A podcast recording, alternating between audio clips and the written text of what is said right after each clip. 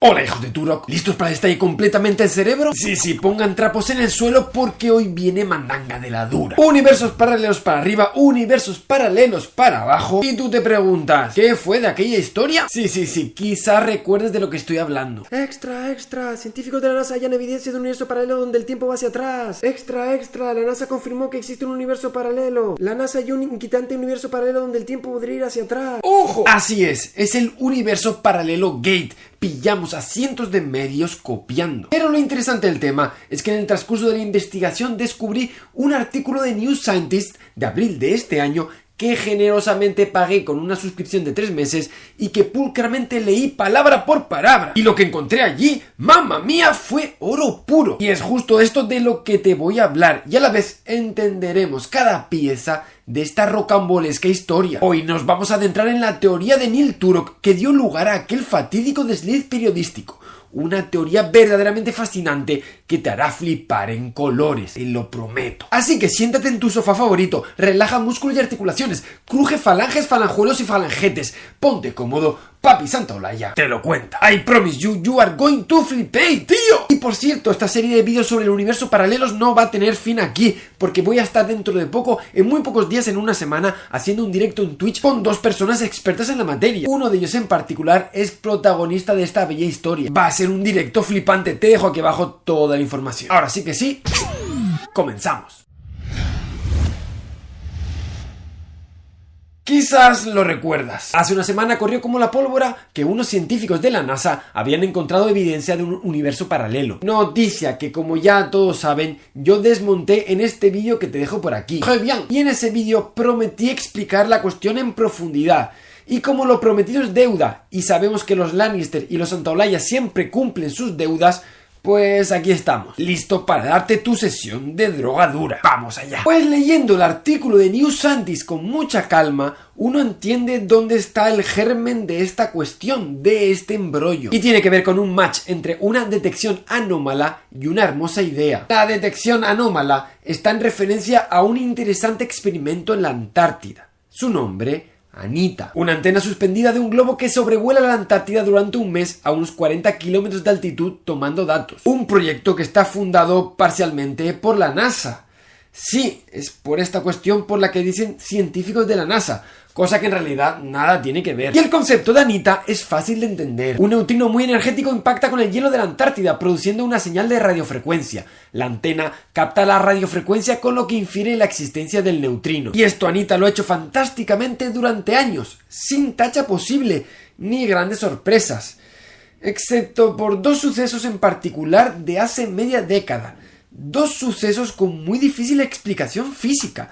Dos neutrinos de muy alta energía que parecen provenir del centro de la Tierra, algo físicamente imposible, al menos por la física conocida. Magnifique. Pues ahí lo tenemos, el primer elemento, la detección anómala. Esa parte está entendida. Ahora vamos con la hermosa idea. Estamos en marzo de 2018. El físico sudafricano Neil Turok publica un curioso artículo, CPT Symmetric Universe. Turok, por cierto, es un conocido científico del que por cierto hice un vídeo en el pasado y que se caracteriza por ideas científicas poco ortodoxas, pero muy estimulantes. Por ejemplo, es uno de los pocos científicos que de alguna forma niega el Big Bang, pero no niega así a lo terraplanista, no, lo hace con sentido científico, buscando nuevas ideas y mejorando las presentes. Por ejemplo, para él la inflación necesaria para que el modelo del Big Bang encaje con las observaciones es artificial, caprichosa, dando lugar a un modelo paramétrico que a él le recuerda la cosmología tolemaica. Como reacción a este sentimiento, ha buscado una alternativa. Su propuesta es conocida como universo CPT y resulta incluso romántica. Dos universos gemelos nacidos dentro de un cosmos infinito en el tiempo. Una propuesta que tiene grandes alicientes, y es que además de superar los problemas de la inflación, pretende resolver dos de los grandes misterios de la física moderna. Por un lado, el conocido como asimetría materia-antimateria. Si en el universo materia y antimateria se dan de forma indistinta, ¿Dónde está la antimateria en nuestro universo? Nadie sabe. Y el segundo premio de esta teoría es dar con un interesante candidato a materia oscura.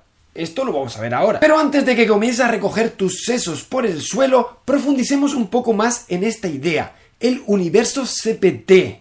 Que tú te estarás diciendo.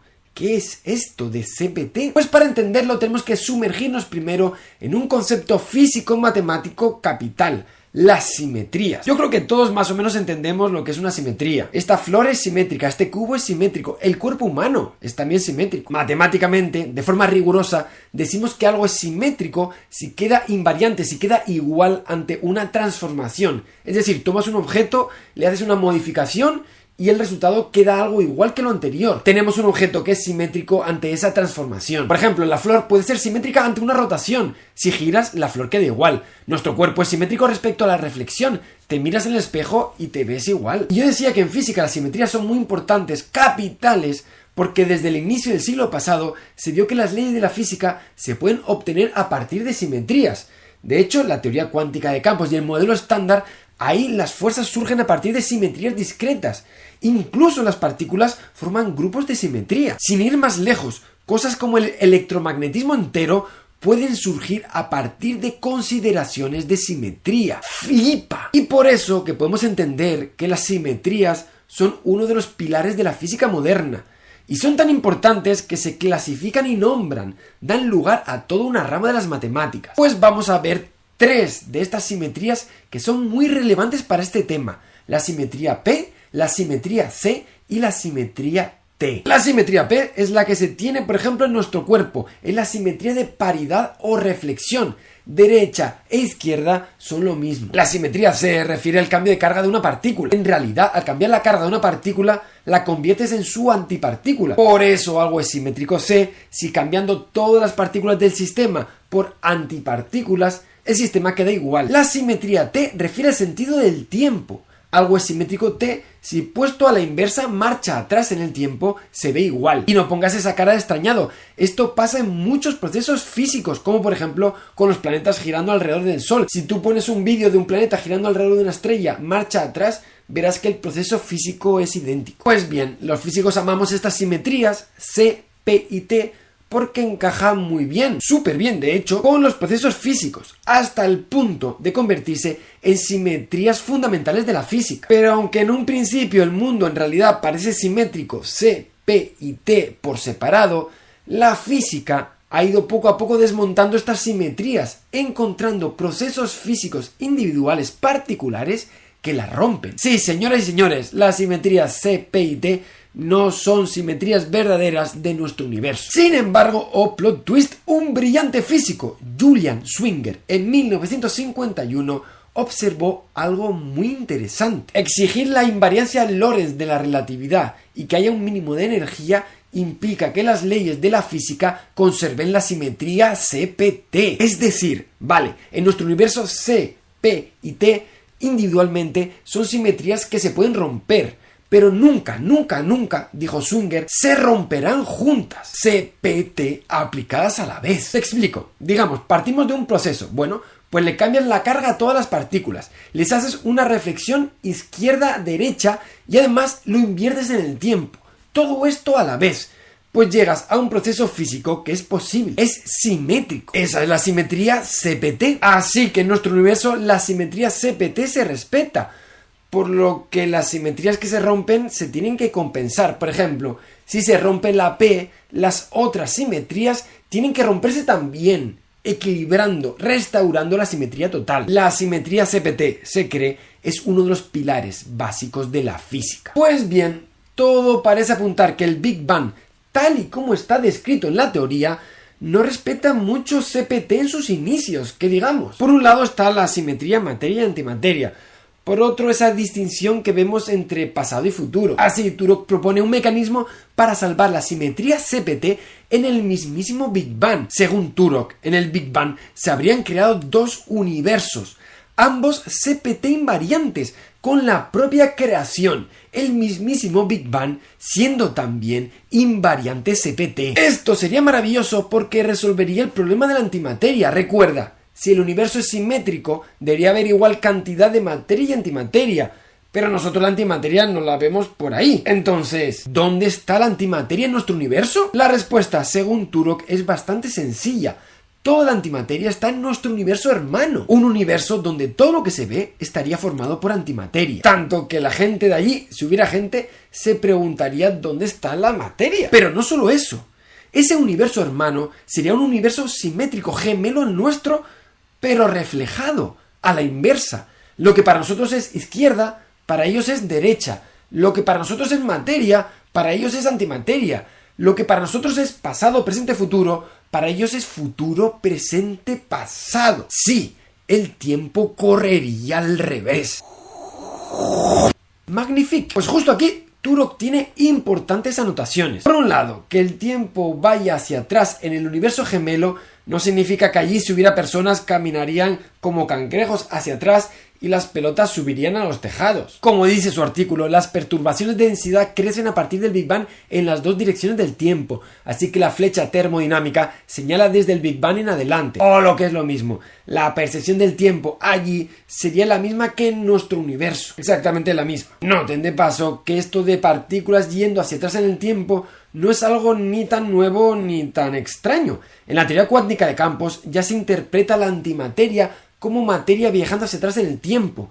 Y la interpretación de Feynman de la electrodinámica implica campos que viajan desde el futuro al pasado, volviendo a la fuente. Además, esta teoría de Turok tiene varias virtudes, como ser capaz de explicar ciertas características del CMB y observaciones cosmológicas sin necesidad de ningún mecanismo extra, solo a partir de consideraciones de simetría. Y por último, por si fuera poco, también es capaz de proponer un interesante candidato a materia oscura. Si se toman las partículas del modelo estándar suponiendo neutrinos de Majorana, si esto que he dicho te suena chino, mira por aquí, te dejo un vídeo interesante. Siguiendo consideraciones de simetría, uno de los neutrinos Wright del modelo sería estable, de alta masa, y no tendría interacción con el resto de partículas excepto por vía gravitacional. Sería un candidato excelente a materia oscura. Estos neutrinos masivos habrían surgido en el Big Bang, pero no por el proceso térmico que dio lugar al resto de partículas, algo imposible porque no interacciona con ellas, sino por un proceso cuántico análogo a cómo surge la radiación Hawking de los agujeros negros. Y además, esta hermosa idea tiene la interesante capacidad de producir predicciones fácilmente verificables. Por ejemplo, dice que los neutrinos son de Majorana, algo que se puede ver en un futuro. Además, que hay un neutrino que no tiene masa y que el Big Bang no produjo ondas gravitacionales. Todo ello podría verificarse o no en la próxima década. Pues muy bien, ya tenemos los dos elementos que íbamos buscando. La anomalía, estos datos detectados por Anita, y la idea, el universo CPT de Turok. Falta solamente un elemento. El match. Pues resulta que esta curiosa idea de Turok fue publicada, leída, comentada y la vida siguió normalmente hacia adelante. Hasta que un científico argentino, Luis Anchordoki, poco tiempo después, hizo el clic entre la anomalía y esta bella idea, en un artículo publicado en abril de 2018 titulado Sucesos de Anita como evidencia de un universo CPT. Luis se preguntó, ¿y si lo que está viendo Anita, esos neutrinos que parecen provenir del centro de la Tierra, son los neutrinos masivos que nombraba Neil en su artículo? ¿Será que estamos observando materia oscura del centro de la Tierra desintegrándose? Agarren bien su cerebro. La propuesta de Luis es la siguiente. Al inicio del universo se crearon grandes cantidades de estos neutrinos masivos. Con la evolución galáctica, al interaccionar gravitacionalmente, estos se van acumulando en los centros de cuerpos masivos, como estrellas o planetas, como la Tierra. Sí, sí, sí. Estamos diciendo que quizás el interior de la Tierra sea rico en neutrinos masivos, en materia oscura. Vale, pues bien, según la teoría de Turok, estos neutrinos podrían ser estables, pero solo en escalas cósmicas. Podrían sufrir desintegraciones esporádicas, decayendo en un bosón de Higgs y un neutrino ligero. Y sería este neutrino ligero el que viajaría de abajo a arriba, desde el centro de la Tierra hasta la superficie, generando la extraña señal que detectó Anita. Pero lo más impactante, amigos y amigas, está por llegar. Dada la cantidad de materia oscura en el universo y el número de neutrinos de este tipo según la teoría, la nueva partícula predicha por Turok tendría una masa de unos 500 petaelectronvoltios. Exactamente la masa observada según la nueva partícula detectada en Anita. Pues ya tenemos la historia completa. Aparecen dos extraños eventos en Anita.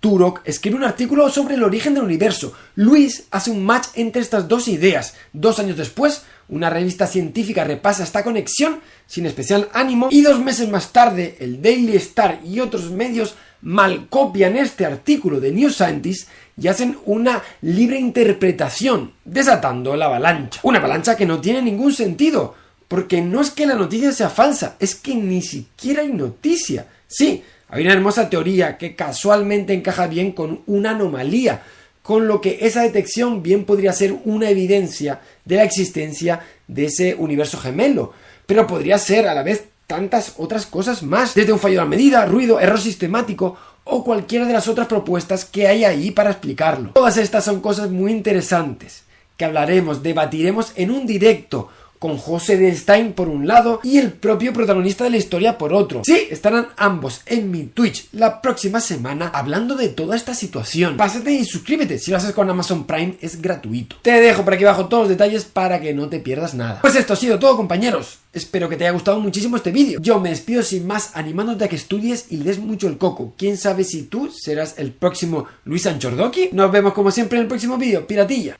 Hasta pronto.